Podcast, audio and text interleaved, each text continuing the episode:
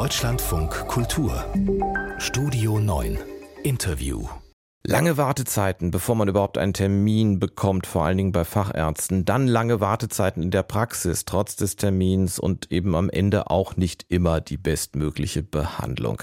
Das kennen so gut wie alle, die in Deutschland eine medizinische Behandlung brauchen. Aber es gibt auch Menschen, die wären froh, wenn sie sowas überhaupt mal wieder erleben könnten, nämlich Menschen ohne Krankenversicherung.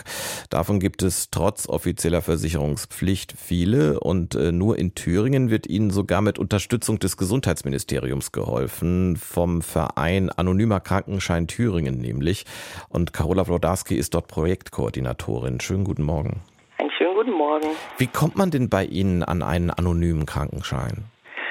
Wir arbeiten mit einem ähm, Netzwerk aus sogenannten Vertrauensärzten zusammen. Wir haben über ganz Thüringen verteilt knapp 40 Kooperationspraxen und dort kann man hingehen und sagen, dass man keine Krankenversicherung hat, in Thüringen lebt und auch anderweitig sich nicht die äh, Behandlung irgendwie finanzieren kann und dann wird ein Krankenschein ausgestellt und mit dem kann man dann zu einem behandelnden Arzt seiner Wahl innerhalb von Thüringen gehen.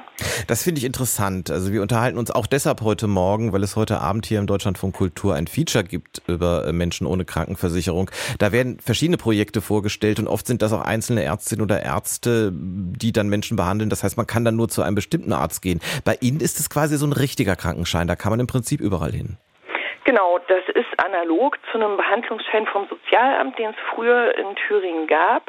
Wir wollten eben unseren Patienten die Selbstbestimmung ermöglichen. Warum ist es denn so wichtig, dass das ein anonymer Krankenschein ist?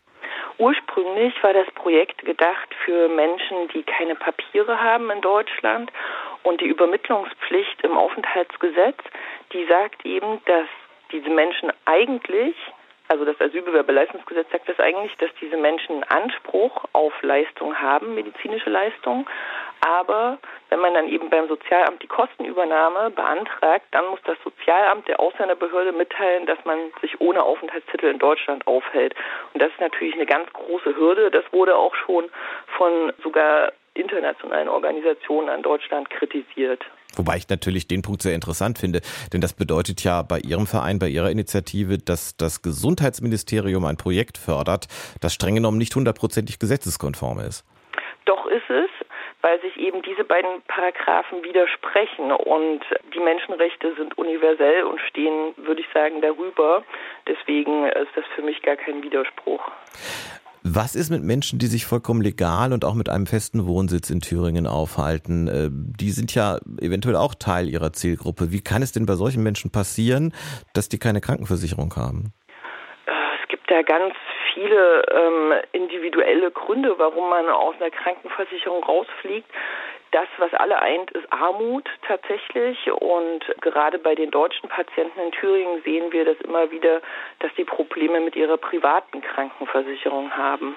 Aber wenn jetzt jemand Jahre, vielleicht auch Jahrzehnte lang privat krankenversichert war und die damit verbundenen Privilegien genossen hat äh, und aber eigentlich hätte wissen können, dass das immer teurer wird, je älter man wird, ist es dann jetzt die Aufgabe, mit öffentlichen Geldern oder, oder, oder auch mit Spenden solchen Leuten zu helfen?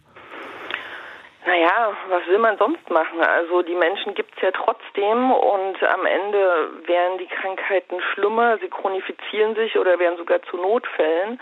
Und dann wird es halt für die Gemeinschaft äh, noch teurer, weil die Menschen dann in der Notaufnahme landen.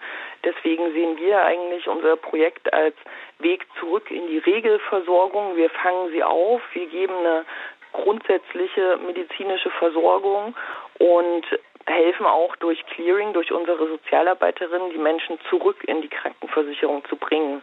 Ich kann Ihnen mal ein Beispiel geben. Mhm. Wir hatten dieses Jahr einen Menschen, der äh, unter einem unbehandelten Diabetes litt, hat eben sich nicht mit Insulin versorgen können und jetzt dieses Jahr mussten wir seine Beinamputation bezahlen. Das kostet um die 15.000 bis 20.000 Euro, je nach Komplikation.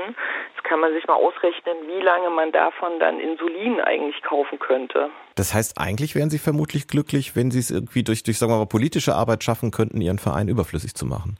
Ja, das ist auch unser äh, endgültiges Ziel, dass wir nicht mehr existieren müssen. Wir sehen eben gerade noch ganz viele Lücken und wir sehen uns auch nicht als Endpunkt in der Versorgung. Aber ist das realistisch? Ich meine, die Privaten sagen irgendwann, wir können es nicht billiger machen. Das kann schnell mal, das ist eine realistische Summe, 1000 Euro im Monat kosten, wenn man älter ist. Und also mit älter meine ich jetzt, sagen wir mal so, ab Mitte 50, 60.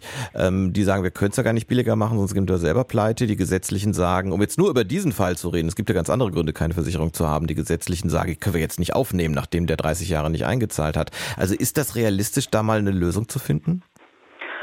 Ja, also es gibt ja auch Ansätze und wir brauchen für diese Fragen, also für alle unsere Patientengruppen brauchen wir politische Lösungen. Wir sehen uns da tatsächlich mehr so als Pflaster, was da auf eine eiternde Wunde geklebt wird. Aber wir sind nicht die endgültige Lösung. Dafür ist dann die Politik zuständig. Carola Blodarski war das vom Verein Anonymer Krankenschein Thüringen. Sie hilft Menschen ohne Krankenversicherung und die gibt es natürlich nicht nur in Thüringen.